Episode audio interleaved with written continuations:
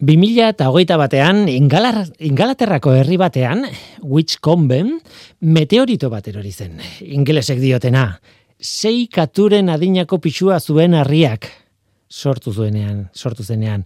Mm, gutxi gara, bera, seikatu, seikatu zer da, ez dakit zenbat libera izango diren seikatu, baina mm, nola bait, eh, hogeita markilo inguruko harri bat zen. Hori esaten dute.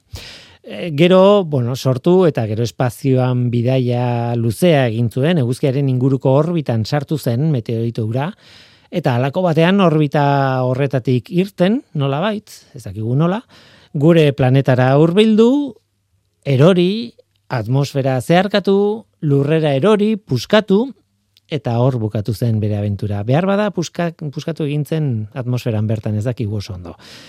Kontua da, meteoritoaren kilo erdi bat eskuratu dutela Witchcombekoek, ingalaterran. Eta kontua da, meteoritoak ikartzen duten entzat denbora oso oso garrantzitsua da.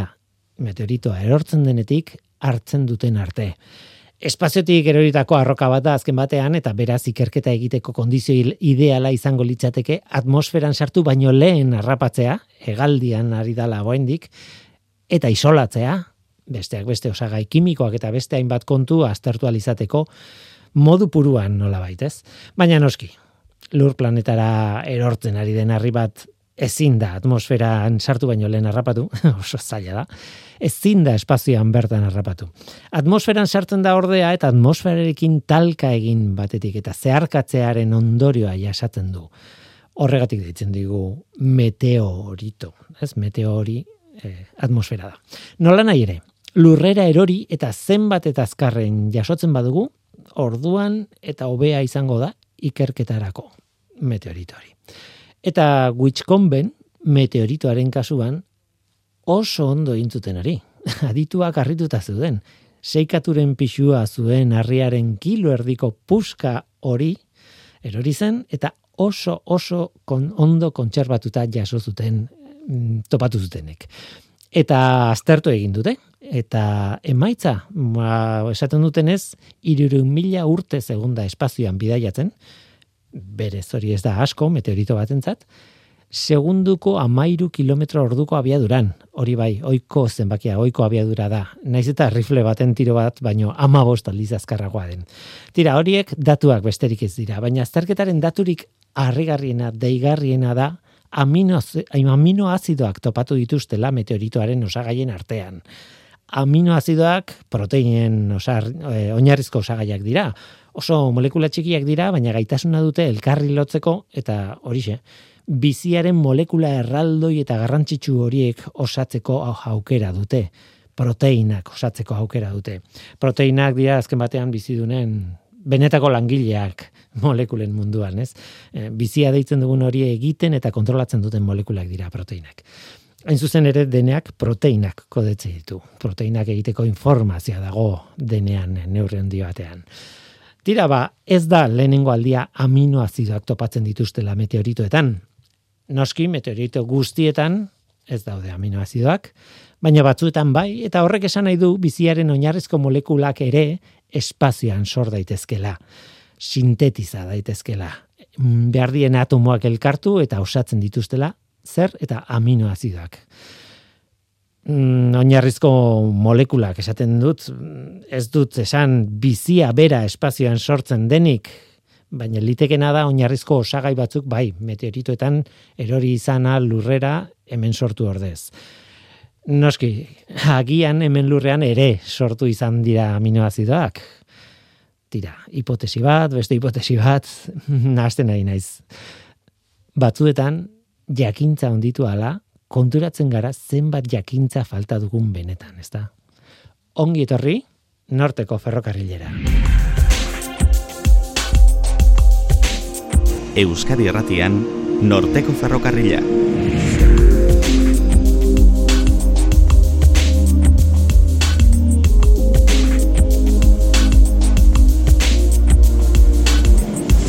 Kaixo denoi zer moduz, ni Guillermo Ranaiz eta entzuten ari zareten hau Euskadi irratia.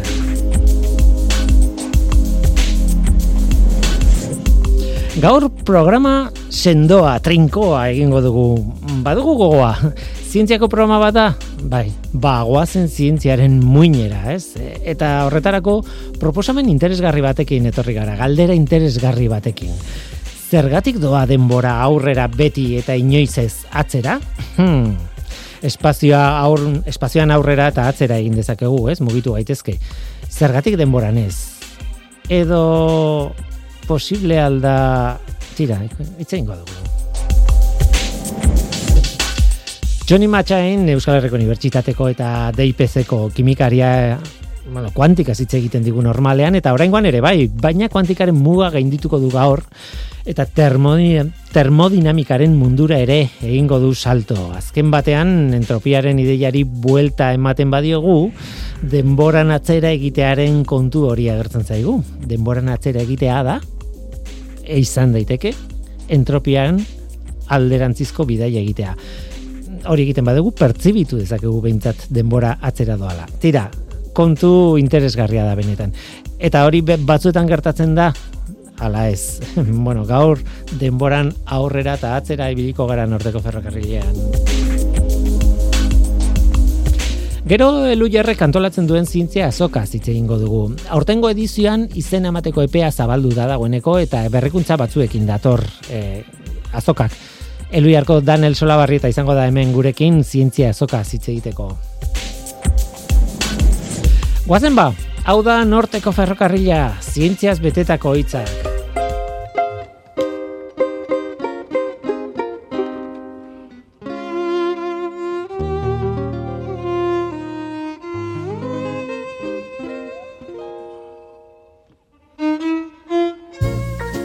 Duela gutxi ingelesesko hitz bat ikasi nuen.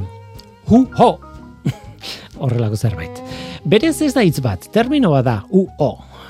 Termino bat eta ohiko egoera batean esateko termoni, terminorik aproposena da. Euskarazko itzulpena izango litzateke, ai, ez! Eta erabiltzen den egoera denok bizi izan dugu zerbait egin duzu eta egin eta segituan konturatu zara. Zerbait horren ondorioak oraindik ez dituzu pairatu, baina badakizu hori etorriko zaizula. Gatz gehiegi bota dut zopari, bota diot zopari, oraindik ez duzu jan, baina badakizu zer datorren.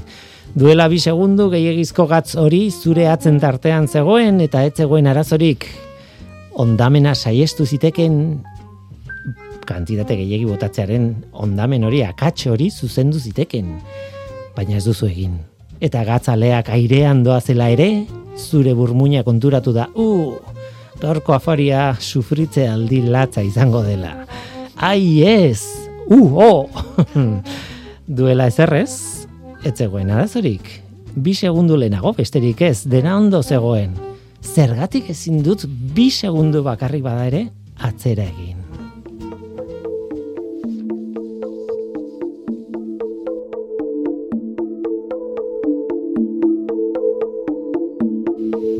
Johnny Matchain, Euskal Herriko Unibertsitateko eta Deipezeko kimikari kuantikoa, kaixo ongitorri. Kaixo, mi esker. Gertatu zaizu.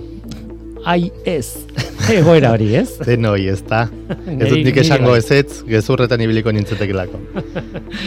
eta esaten duzu, denboran hain gertu daukadan, oraindik denboran hain gertu daukadan egoera bat, eta ezin dut berreskuratu.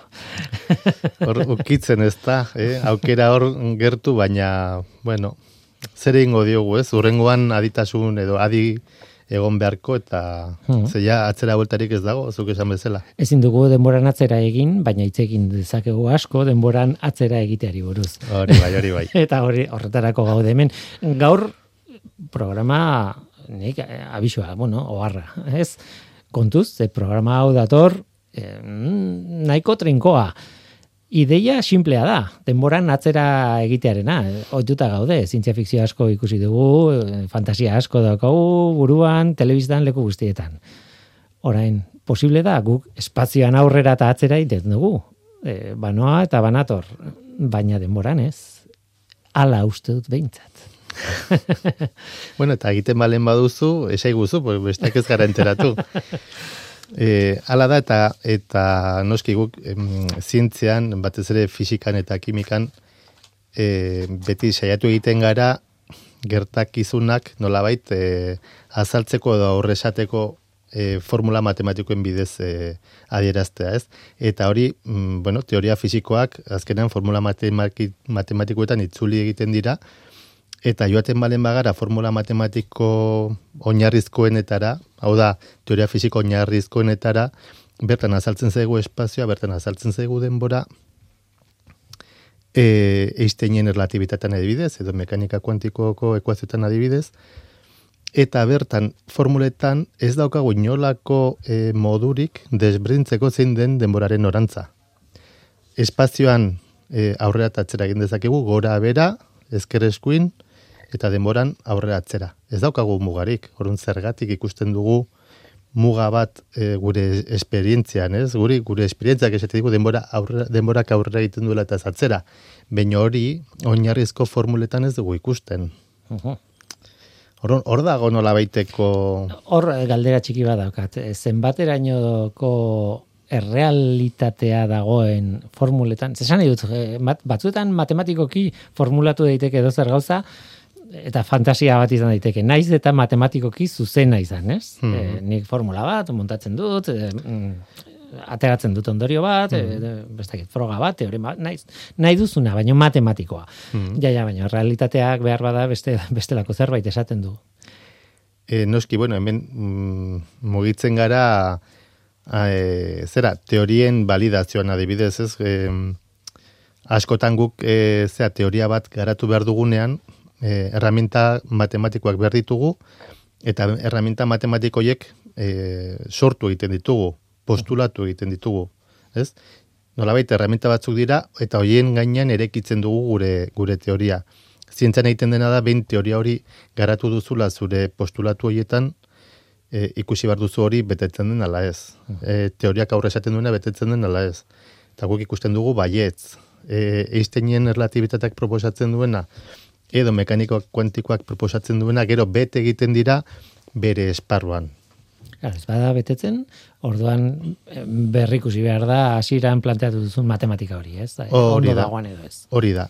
Baina, teoria, bai, erlatibitateak, bai, kuantikak, nolabait proposatu dutena bere neurrian, eta esan edut, badagoela esparru bat, nun badakigu biak bateragarriak ez diren, eta orduan badakigu ez direla teoria definitibua, baina proposatze dutena bai betetzen da. Hortaz, horretara joaten gara, nolabait, ekuazioetara joaten gara, mm, apera aurkitzen dugun zergatik denbora bakarrik aurrera doar eta ez atzera. Baina ez dugu aurkitzen hor pistarik. Problema orduan, alderantziz, ematen du alderantzizko planteamendua dela, ez? Eh, problema orduan gure pertsepzioan dago behar bada atzera egin daiteke denbora, baina ez guk ezin dugu pertsibitu. E, oso eremu, eremu urraunditan sartzen ari gara, Urraunditan, bai. bueno, guazen, guazen e, zentratzera zertan dakigun guk, eta da gure evidentzia, ez? Zuko songi ipatu gatz gilegi botatzen balen badugu ezin dugu atzera bueltatu. Osea, esan nahi dut, e, gatza uretan disolbatzea, prozesu espontaneoa da, eta aldiz, uretatik gatza kentzea erauztea. Ez da, ez da prozesu espontaneoa. Ez. Ezin dugu, ez da berez gertatzen. Beste adibide batzuk ere baditugu, ez? E, kaf, kafesnea prestatzen dugu, bero-bero dago gure katiluan, eta e, gure gelako atmosfera normalean hotzago egoten da. Zegertatzen zaio gure kafeari, azkenan oztu egiten dela eta e, lortzen du gelako e, airearen temperatura. Mhm. Hau da, oreka batera iristen gara. Desoreka batetik oreka batera iristen gara. Mhm. Ez? Eta orduan, hor dago nola baiteko e, denboraren norantzazko joera bat. Bero dagoen e, gorputz bat, hotz dagoen beste gorputz batekin elkartzen dugunean, temperatura berdintzera joko dute bi gorputzek. Hotzak ez dio beroa mango beroari. Alderantziz baizik, beroak beroa mango dio hotzari. Eta hor daukagu gertatuko denaren norantza bat. Eta horrek markatzen du, hemen daukagu lehenengo pista, horrek markatzen du zen izango den denboraren norantza. Mundiala litzateke, gela batean sartu guzture kafe hotzarekin eta berotzen zaizula, baina bakarrik kafia. Gelatik ateratzen du bero pixkat, Mm. gelaren Mm. atmosferatik, eta brut, berotu egiten dizu kafea. Hori da. Hori izango litzateke alderantzizko bidea, nola Mm. Hori da, baina mm, men daukagu hori mm, evidentzak esate dugu, hori ez da berez gertatzen. Da gutzientzan esaten diogu hori, berezkoa gertatzen denari, ba, espontaneoki gertatzen dela esaten dugu, eta bestea, ba, ez espontaneo, ez? Ba, guk evidentzak esaten digu, ez dugula, ezin dugula prozesu batzuei buelta eman atzera buelta. Arraultze bat lurre erortzen bazegu tortia egiten ari garenean, sentitzen dut, baina ez dago modurik arraultzat berriz eh, konpontzeko, ez? Bai, bai. Garbitu behar dugu, ez dago Ba- besterik. Baina, ka- kasu batzuetan ematen du argi dagoela hor arrautza puskatu den adibidez e, e, arrautza zal bat nola osatu ez daukagu, baina zenbait prozesutan ematen du e, in, energia inbertituta eta mm, gauza oso komplexoak eginda bai buelta eman dizaiogula, ez? Eta hor gaude ja em, Mm, eh, ongi. kontatu nahi genuenaren em, zera, Atarian, mugan edo atarian bai. edo bai, eh, azken batean bai ala bai termodinamikari buruz hitz egin behar dugu eta mm, batez ere bigarren printzipioari buruz, ez? E, hori da. E, azkenean hemen esan dugun prozesu espontaneak ez espontaneoak da, nork ematen digu azalpena zer den espontaneoa eta zergatik, ba, termodinamikara e, jo behar dugu, eta termodinamikan, da, beste teoria e, fizikoetako bat, e, hemen daukagu, ba, mm, noiz baite agertu izan zegun e, kontzeptu bat mm, abstraktua zaila ulertzen batzutan, eta da entropiarena, ez? e, entropia da nolabait markatuko diguna denboraren norantza noruntz joango den. Baina, bueno, esan beharko dugu modu laburrean zer den entropia, ez? E, modu desberdinetan e, Definitu daiteke. definitu bai, bai, bai. daiteke, modu desberdinetan ulertu daiteke, baina igual guk gure kasurako errexena izango litzateke e, entropia definitzen nolabait e, partikulez osatutako sistema batek izan ditzakeen ordenatzeko modu kantitatea. Horrela esan da oso abstraktua dirudi, ezta? Bueno, ordena hitza aipatu Mm. duzu, ez? Bai. Tartean. Eta hori da klasiko bat entropia zer den azaltzen den Hmm. bakoitzean, ez? Bai, hori da. Baina ez da zehazki hori. Bueno, hori eta gehiago da. Hori eta gehiago da, ez? E, Baina hemen ba- baukagu hau ulertzeko modu bat, ez? Esan dezagun, imaginatu, amar partikula ditugula gela batean, e, entropia izango litzateke, edo lotutagongo litzateke, amar pelota horiek ordenatzeko modu desberdinetan. Osea, zenbat eta modu gehiago egon, orduan eta entropia handiagoa da. Orduan, ze gertatzen da, e, modu hoiek, ordenatzeko modu hoiek, gehienak desordenatuak dira. Eta orduan, zer gertatzen da? Ba, probabilidadeagatik gertatuko dena da, guk momentu baten begiratzen badugu, pelotak desordenatuta egongo dira. Ez obestua delako desordena, baizik eta probableagoa delako modu desordenatu baten egoteaz, modu ordenatu baten egotea baino. Ordenatu nahi badugu, egin dezakegu, baina energia inbertitu behar dugu. Ez? Orduan, hemen daukagu nolabait e, markatzen diguna. Sistema, eta hori da termodinamikaren bigarren printzipioak esaten duena. Sistema isolatu batean, orekatik ateratzen garenean, prozesu bat, edo, edo sistema bat orekatik ateratzerakoan, e, entropia handituko da, edo berdin gelituko da. Eta hori da bigarren printzipioak diona. Mm? Osa, berez, ez badugu ezer egiten, berez hori gertatuko da. Hori da denok ezagutzen duguna eta e, e, tin, tinta tanta bat Hmm. botatzen badu guretan, tinta kontzentratu hori urdin urdina Hmm. zabalduko da eta nolabait ur osoa tintatuko du oso urdin argiz adibidez, Hmm, ez? hori E, da. claro, hor e, kolore dun molekulak zabaldu indira, banatu indira, haidia bueno, bakoitza bere tokian, Bai. baina egongo da e, bueno, kasualidadez ezin du gertatu molekula hori guztia elkartzen direla puntu batean eta berriz ere tanta komatxon artean osatu egiten dela iskin batean adibidez. Hori posible da. Posible izango litzateke. Ze gertatzen da? Hori gertatzeko probabilidadea horren txikia da, ze ez dela gertatzen. Gertatu egiten dena da, zabaldu egiten dela. Hori bai, e, zabaltzeko moduak desberdinak izan daitezke eta gertatzen da zabaltzeko moduetako bat. Mhm. Baina hori bezain improbablea da ordenatzea. Gertatzen da zabaltzeko infinito modu daudenez eta ordenatzeko modu gutxi daudenez, azkenan nagusitzen dena da modu desordenatua. Eh? Baina ja gero atzera ezin dugu egin, bueno, berez, barkatu, atzera bai egin daiteke e, buelta, gertatzen da oso improbablea dela. Baina lortuko bagenu, berriz ere, ja gure elkarrizketaren hasieran gaude, denboraren pertzepzioa, imaginatu, eh, oso ur, mm, ez dakit, urdin oso, oso, oso argia daukazu, eta bapaten, jup, eta kontzentratu egiten da urdin guztia tanta batean. Sentsazioa duzu, pertzepzioa duzu denborak atzera egin duela, ez? Bai, hori da, hori da, hori da zure pertzepzioa. Gertatzen da bakigu, baina hori da pertzepzioa esan duzu oso ongi. Bakarrik fijatzen bazara sisteman, ez? Ze gertatu zaio e, tinta e, molekulei eta ur e, disolbatzaileari, orduan sentsazioa duzu atzera egin duzula. Nolabait sistemaren entropia hor txikitu egin da. Eta badirudi hori esandakoaren kontra doala. Baina hori gertatzeko zerbait egin behar izan dugu. Eta zerbait egite horren e, e, zera, e, ordaina eduki badago. Eta da, energia gastatu behar da. Eta energia gastatze horrek egiten duena da e, unibertsua edo ingurua ere bai aldatu. Eta totalean, sistemaren entropia txikitu egin dugu, baina unibertsuarena handitu egin dugu.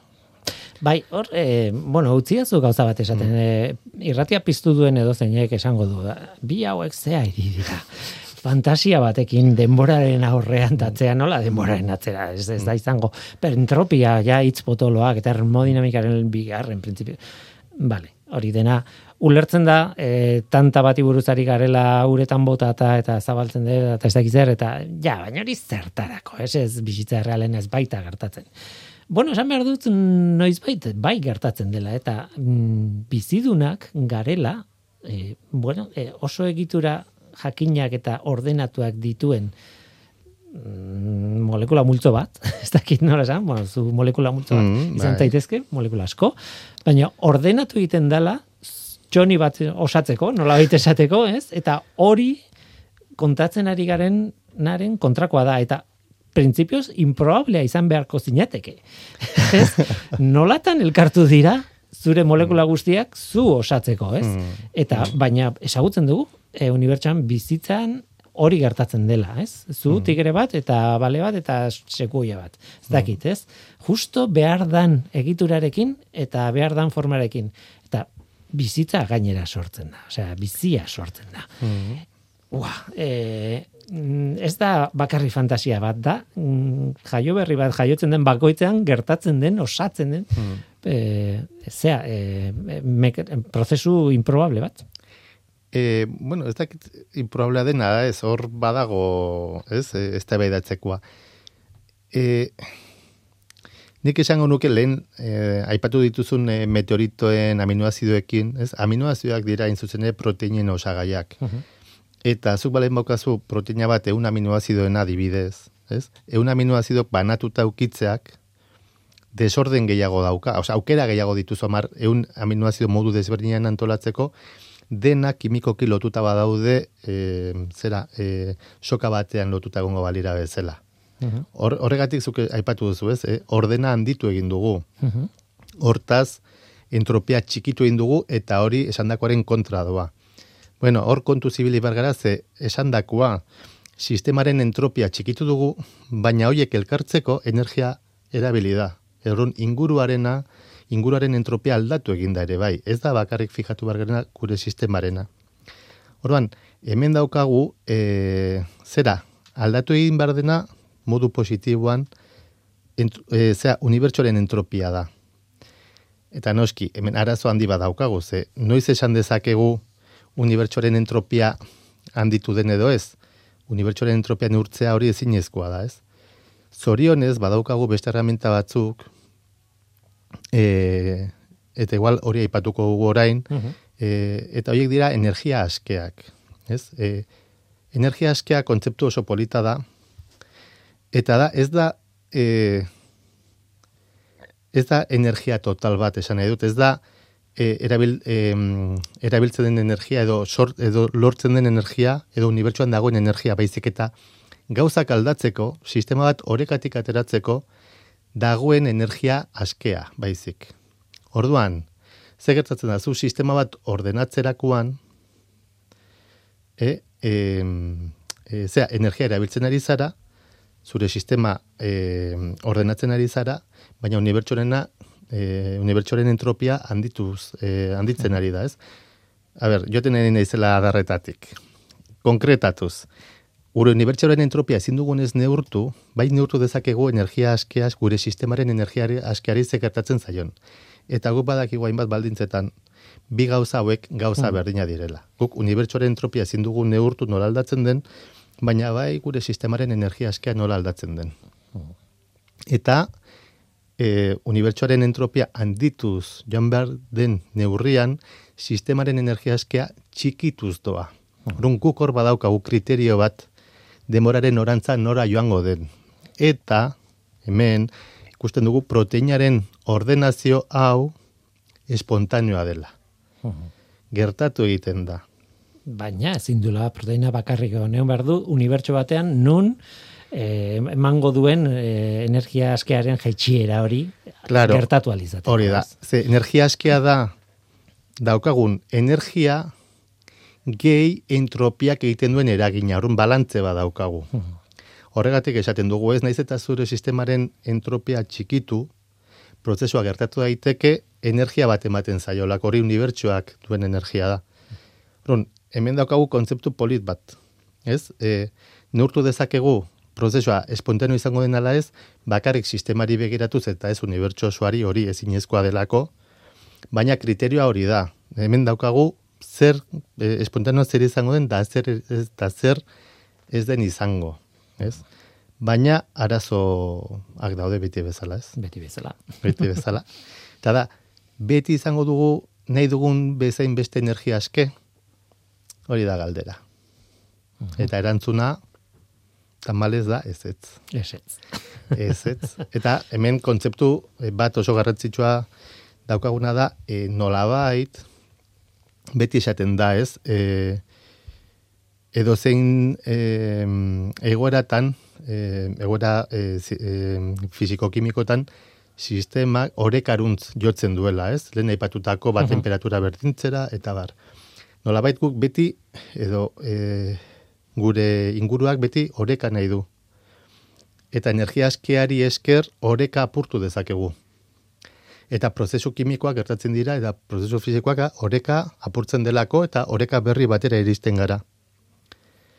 Baina energia askea txikituz doala esaten dugu, horrek esan nahi du, orekak apurtzeko energia gero eta gutxiago dagoela unibertsuan. hortaz helduko da momentu bat nun energia askerik ez badago orekatik ezingo gara atera. Eta arduan segratuko da? Ba, ezerrez. Ez dela ezer, ez dela ezer gertatuko. Orekan geratuko gara. E, tira eta oso urrutira joan gara eta abisatu dugu gaur e, oso urrutira joango ginela e, urrengo galdera da es, behar bada azkenekoa da unibertsoa unibertsoatik kanpo zer dago, unibertsoa isolatua dago, e, bera bakarrik aztertuzak, en fin. Hmm. Oso rutira iritsi gara, ez? Bai, ga, ideia honekin, unibertsuan prozesuak ezin badara gertatu, energia askea ez dagoelako, uh horrek esan nahi du, unibertsuak badaukala bere bukaera bat predefinituta, ez? Ez da ezer gertatuko, temperatura asko jeitsiko da, ez da energiarik egongo prozesuak egoteko, eta honi deitzen zaio, unibertsoaren e, eriotz termikoa. Ez da energiarik egongo ez zer gertatzeko.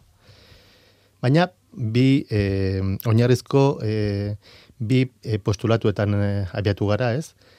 Lehenengua, esan duguna, sistema isolatua dela, eta unibertsua sistema isolatua da, eta horregatik entropia handitu behar da, eta bestea, e, zera, ez dugu aipatu, baina e, unibertsua espanditzen ari da, eta berez, e, entropia maksimoko puntua Big Bang zen, dena kontzentratuta zegoelako puntu baten, eta hori da orden maksimoko puntua, eta gero eta desorden handiagoa daukagu, espanditzen ari delako unibertsua.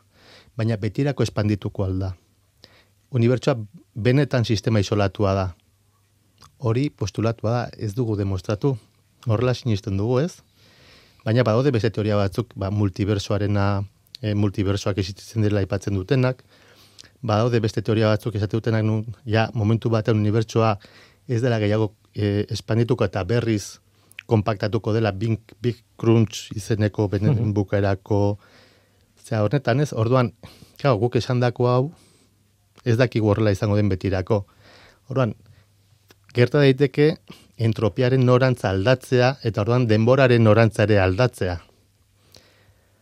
Orduan, hor airean utziko dugu ez hori zen gure galdera. Bai, bai, hor bueltatu gara hasierara, ez? E, unibertsoraino joan gara, baina unibertsoak azkenean hmm. e, zer egingo duen nola jokatzen duen edo e, unibertsoa bakarrik dagoen unibertsoan hmm.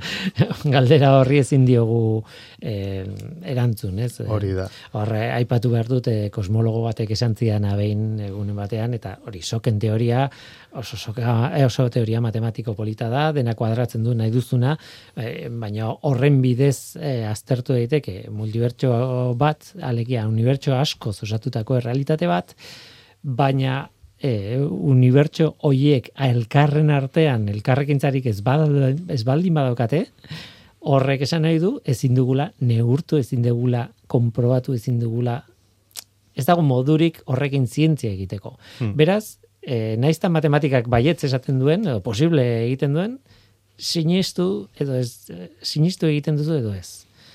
Beraz, erligio bat bihurtu da.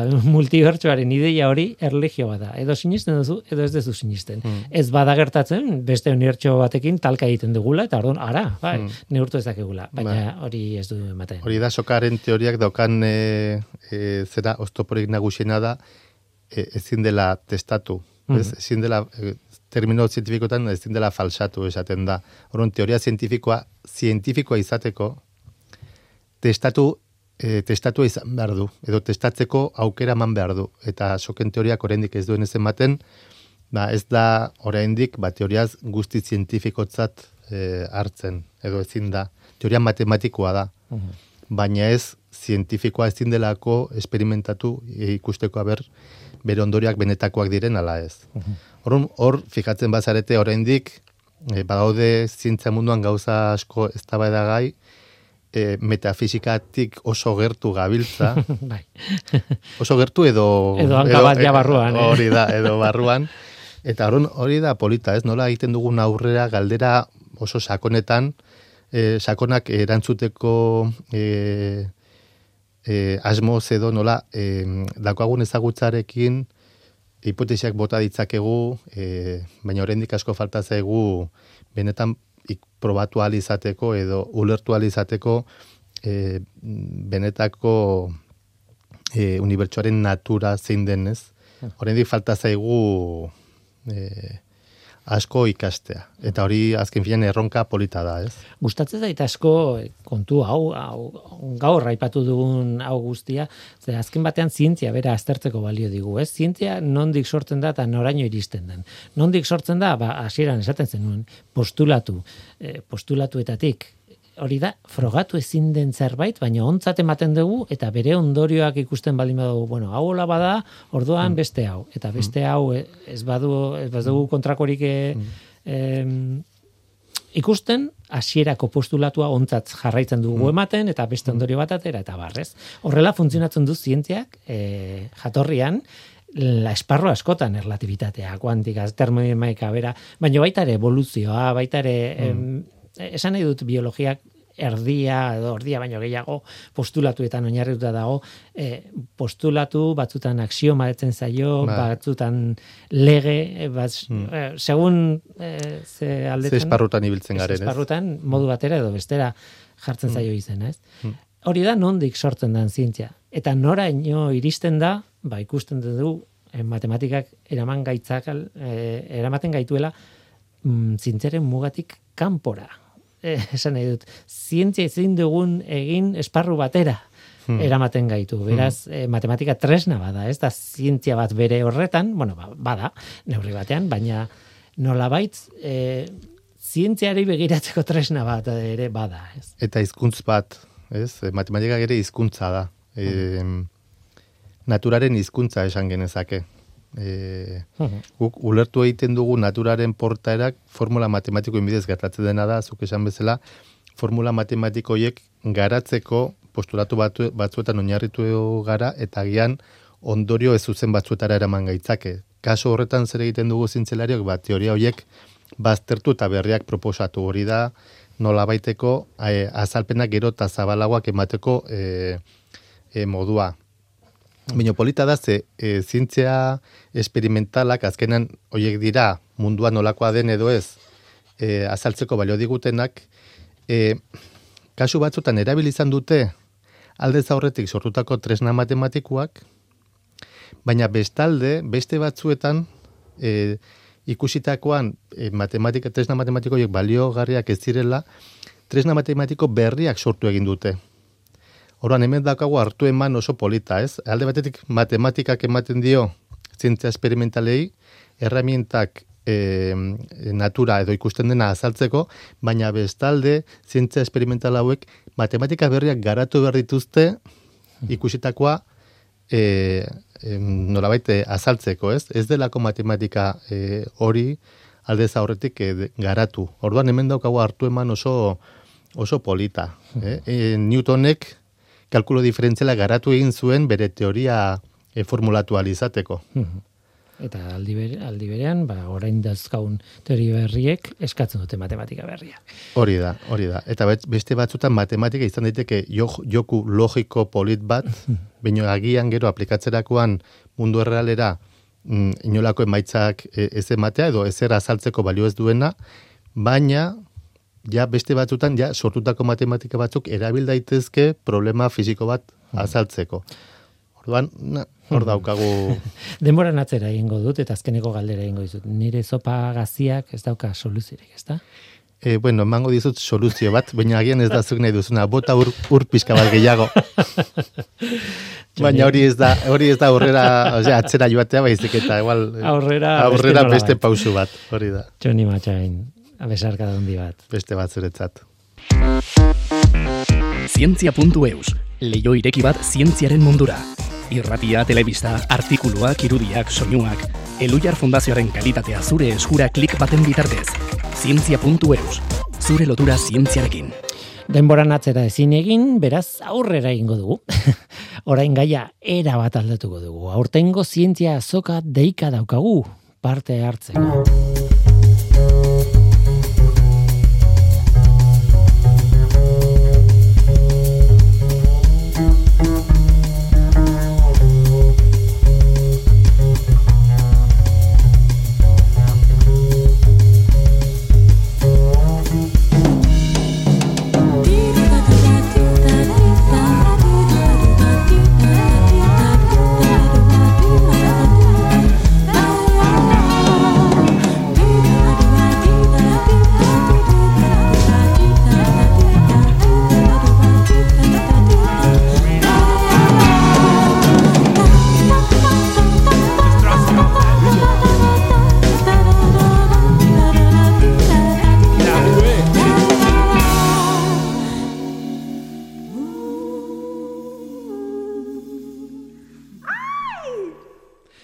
Urtero izaten diren ba, ekitaldiak, ekimenak, e, bueno, egiten dien kongresu, itzaldi ziklo, denetatik egiten dira sariketak eta denetik egoten da urtero egiten direnak eta urtero izaten dute horren isla hemen norteko ferrokarrilean eta horietako bati, bati buruz hitz egin behar dugu, baina ez dana, ez itzaldi ziklo bat, ez e, ekitaldi bat bere horretan, ez da e, sariketa bat, Eluiar Fundazioak antolatzen duen zientzia azoka da. Daniel Solabarrieta, Arri Zabalaga, kaixo ongitorri. Eskerrik asko. Zara koordinatzailea, antolatzailea, bai. langilea. Bai, hori, hori da, bai. Elu jarko Daniel Solabarrieta. E, irekita dago, dagoeneko, duela ja aste batzuk ireki zen, hmm. e, izen emateko aukera, ez? E, zientzia azokan. Behar bada kontatu behar dugu, zer den e, jendeak jakingo du eta batez ere ikastoletan lan egiten duen jendeak jakingo du, hmm. baina mm, behar bada entzule guztiek ez. Bai, ba, zientziazoka da, bueno, e, bukaerakoa da igual errezen ikusten dana. Kalean ipintzen ditugu estan batzuk, eta estan horietan gazteak egoten dira, ikaste urtean zehar egin dituzten proiektu zientifiko-teknologikoak kaleko jendeari aurkezten. Hori da, baina horrek aurretik dakarren lana izaten da, e, ikasturte osoan zehar gazteak egoten direnez lanak egiten, guzaiatzen garena da, ba, laguntzak eskaintzen. Eta horregatik ditugu Euskal Herriko Unibertsitate eta Zentro Teknologikoetako berrondapiko profesional, eurei laguntzeko prest, eta egiten duguna da, orain izen ematea zabaldu, gonbidatu gazte guztiak parte hartzera, irakasle eta ikastitxe guztiei e, gonbidapena luzatuta, eta gero ipini kontaktuan e, izen ematen duten gazte taldea ba, profesional hauekin ba, proiektua gauzatzeko. Behin hori martxan ipinita, e, azte santu bueltan edo, martxoan edo, bueno, martxoa mm. inguruan edo, ja galdetuko diegu, aber benetan zintziazokara itxiko diren. Ze normala da moduan, e, proiektuak denak ez dira bukatzen, ba, arazo desberdinak egoten dira. Ikasturte osoko lana, beraz claro. ordenetik erata daiteke ez. Hori da, orduan batzuk amaitzen dute, beste batzuk ez, eta galdetzen du dieguna da, berre zenbate taldek nahi duten eh, joan, azokara, e, ba, lanak aurkeztera. Horregatik, orain izaten duguna da, orain eman izena lasai, apuntatu nahi dituzuen talde guztiekin, eta gero ja aurrerago galdetuko duguna da, bukatu dutenek, e, aberre zenbatek nahi duten e, azokan e, parte hartu. Bi galdera, azkat, oinarrizkoa gazte esaten duzunean, bai. gazteak zer dira? Bai, dira amabi eta amazortzi tarteko gazteak, bai? Bigarren hezkuntza zango dugu. Eta bestea da, lanak aipatu dituzu, bueno, aipatu dituzu ere, unibertsitatea eta barro, zientzia zari gara nola baitez, zientzia proiektu ez, ez? Bai, bueno, zientzia ikuspegi zabalarekin esan da, STEAM esaten da orain, ezta? Zientzia, teknologia, ingenieritza, artea eta matematika inguruko proiektuak dira, multidisciplinarrak izaten dira askotan, beste batzutan e, alor batekoak, eta hor aldute aurkeztu edo ezin ikerketa proiektu, gaia librea da, eta gainera laguntzak eskaintzen ditugu, ba, baten batek nahi badu zerbait egin, baina ez badu oso garbi, ba, ematen dieguna da, badibidez, ba, e, baliabideak, badibide ba, moduan esango dut, aurreko urteetan aurkeztutako proiektu guztiak webunean daz ikusteko, ikusteko moduan, eta gomendatzen duguna da, ba, begir, ikusi, zer aurkeztu zen aurreko urteetan, mhm. eta hartu bat, eta zure egin. Hau da, ez kopiepega egin, baizik, eta e, egin tatu bilketa berri bat, alderatu, emaitzak, e, garatu, hobetu, mm. zintziak benetan ba, horrela funtzionatzen duela. Hori da, bai, bai, eta eta hori horrela da, esan nahi dute, mm. egiten den guzti guztia dago oinarrituta beste norbaitek egindako lan batean, ez? Bai. E, kasu, zuen kasuan gainera, hori esan duzu, profesional pilo bat daudela eskura, ez dakit, horrek esan nahi du, ikasleek ikertzaileekin zuzenean egiten dutela lan, bueno, behintzat, badituztela elkarguneak eta ikasten dutela nola egin lan, ez? Bai, hori da. Hor... Proiektuaren barruan. Irakaslea da gidari lana behar duena, hori garbi, eta irakasleak, karo, jarripenen behar du, eta lagunden behar du, baina, gero dakar hor, profesional batekin egoteko aukera, alkulari moduan, eta profesionala izkatzen dieguna da, e, gehien bat metodologian laguntzeko ez e, bueno, kontzeptu zehatz baten inguruko galdera bat e, aldo gute egin, baina gehien bat izaten dana da nola planifikatu proiektu bat e, egiterako orduan. Mm. E, ze urratze eman, e, gatazkak non egoten diren, oso tipiko izaten da, lehenengoko aldiz partartzen denean, proiektu ambizioso egia dela.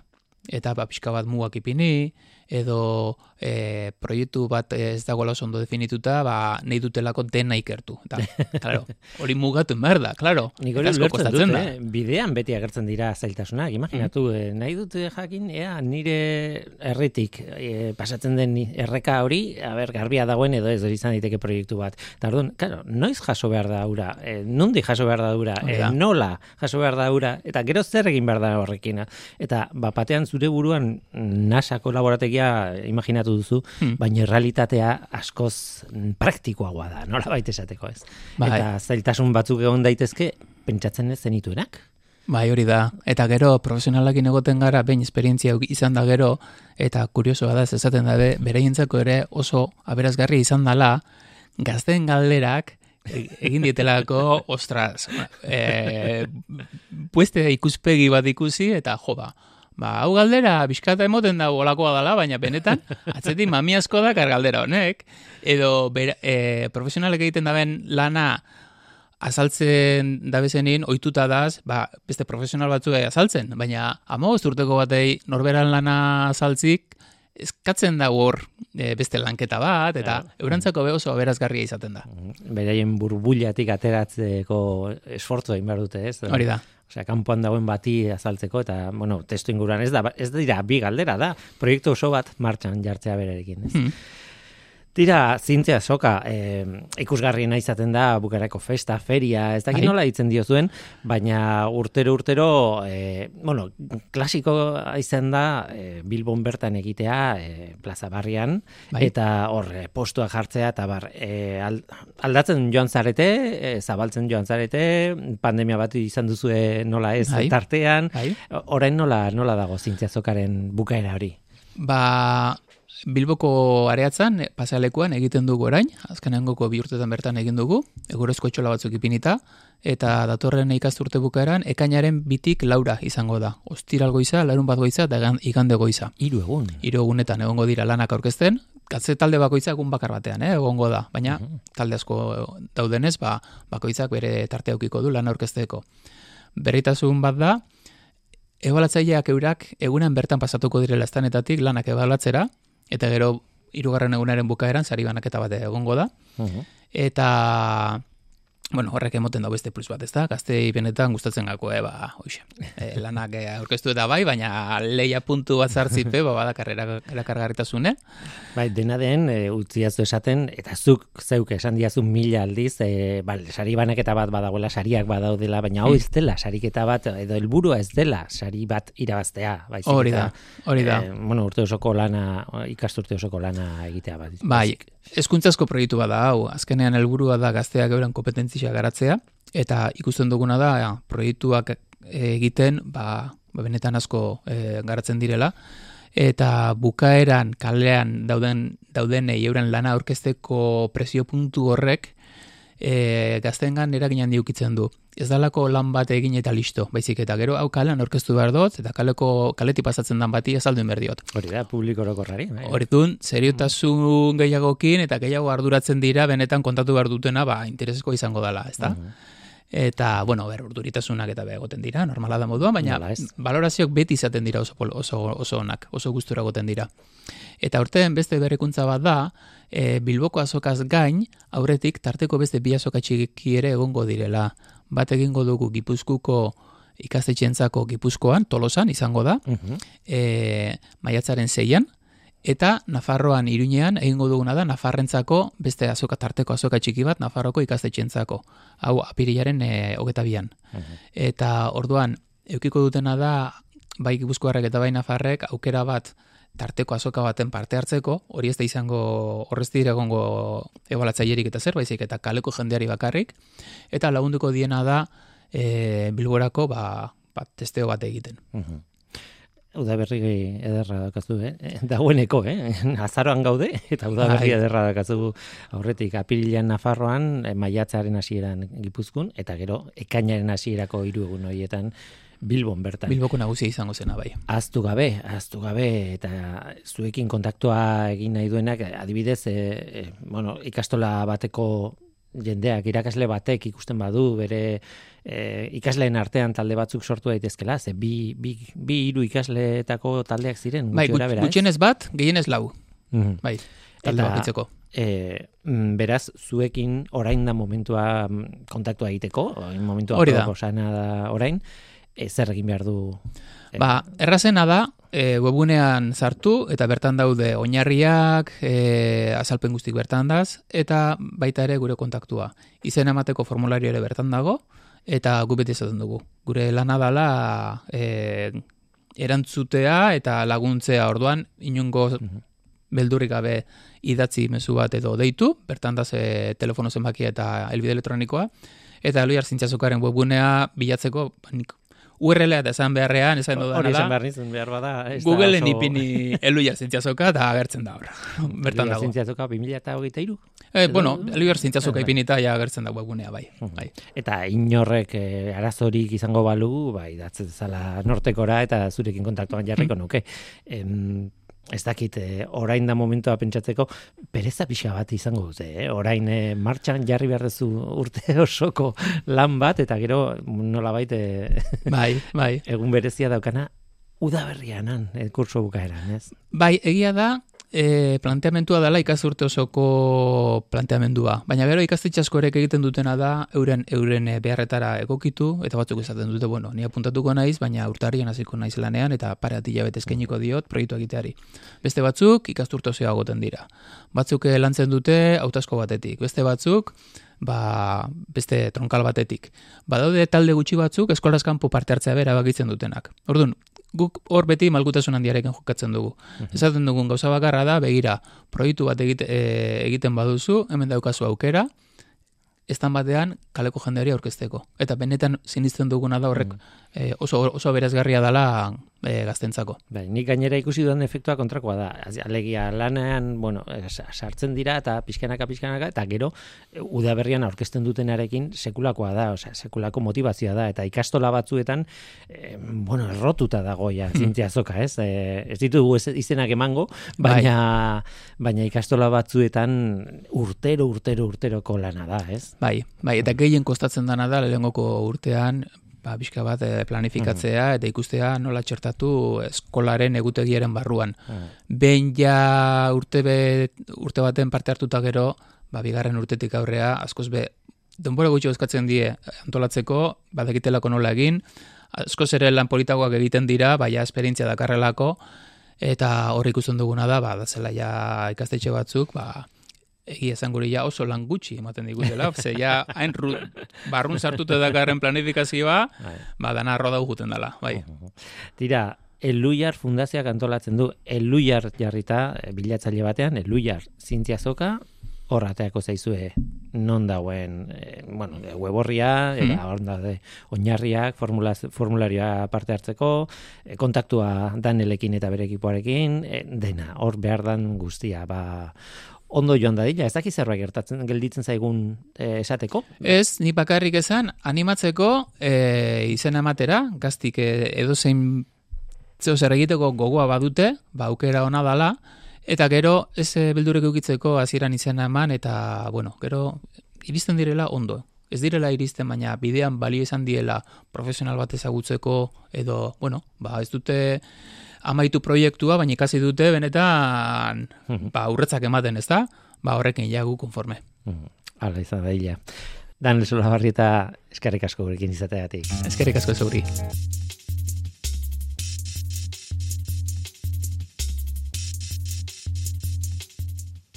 Eta bukatzeko kontu bat e, aste honetarako. Emakume zintzialarien argitan solasaldi zikloak jarraipena izango du azaroaren hogeita bederatzi honetan. E, azken solasaldi bat izango da. Lurde serrasti erlogorrirena izango da azaroaren hogeita bederatzean memoria eraikitzen iragana lurpetik ateraz izenburua duen solasaldi batekin. E, Lurde Serrasti Euskal Herriko Unibertsitateko Geografia eta Historiako lizentzia duna da, eta osteoarkeologian espezializatua, eta uh, hogeita mar urte baino gehiago dara matza arantzadin lanean, zenbait aurkikuntza arkeologikoren garrantzitsuetan hartu du parte gainera, oso interesgarria izango da berarekin egindako solasaldia. Haren hitzak izango dituzue beraz, saio batean euskaraz, arratsaldeko zazpiretan Ernest Lluc kulturretxeko areto nagusian donostian, azaroaren hogeita bederatzean. Eta gu, bagoaz. Billy Rose was a low rider, Billy Rose was a night fighter. Billy Rose knew trouble like the sound of his own name. Busted on a drunken charge, driving someone else. Oraino gaurkoa besterik ez, gaur gurekin Johnny Machain izan da, eskerrik asko Johnny eta eskerrik asko zuri ere bai entzule. Gurekin izateagatik, badakizu, gu beti, hemen gaude. Norteko, abildua, eitb.eus. Gaur teknikaria Mikel Olazabal izan da eta mikroren aurrean ni Guillermo Roa, eluia zientzia taldearen izenean. Datorren astean gehiago, ordu bertan izan. Agur.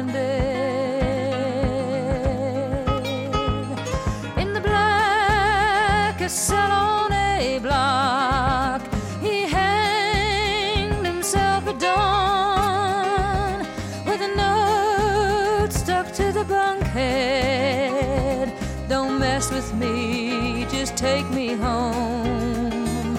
Come and lay, help us lay young Billy down.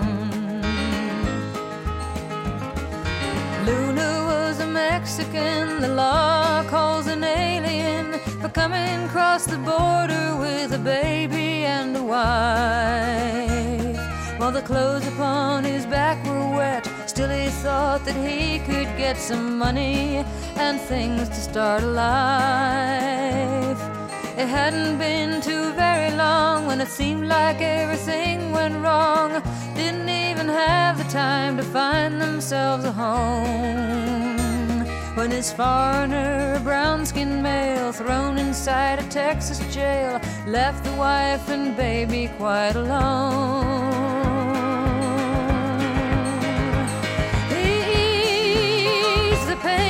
Inside him with a needle in his arm, but the dope just crucified him, and he died to no one's great alarm.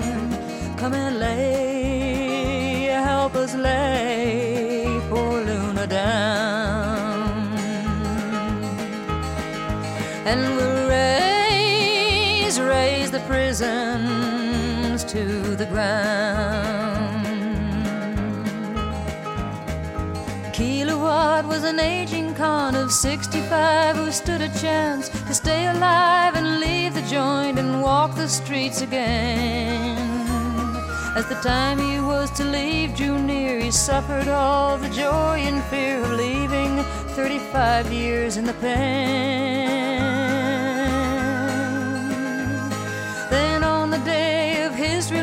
Release, he was approached by the police who took him to the warden, walking slowly by his side.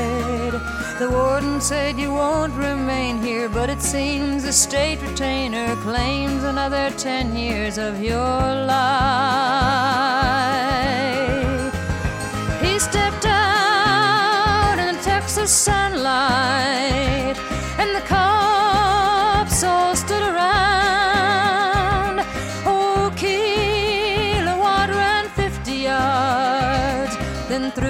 down on the ground.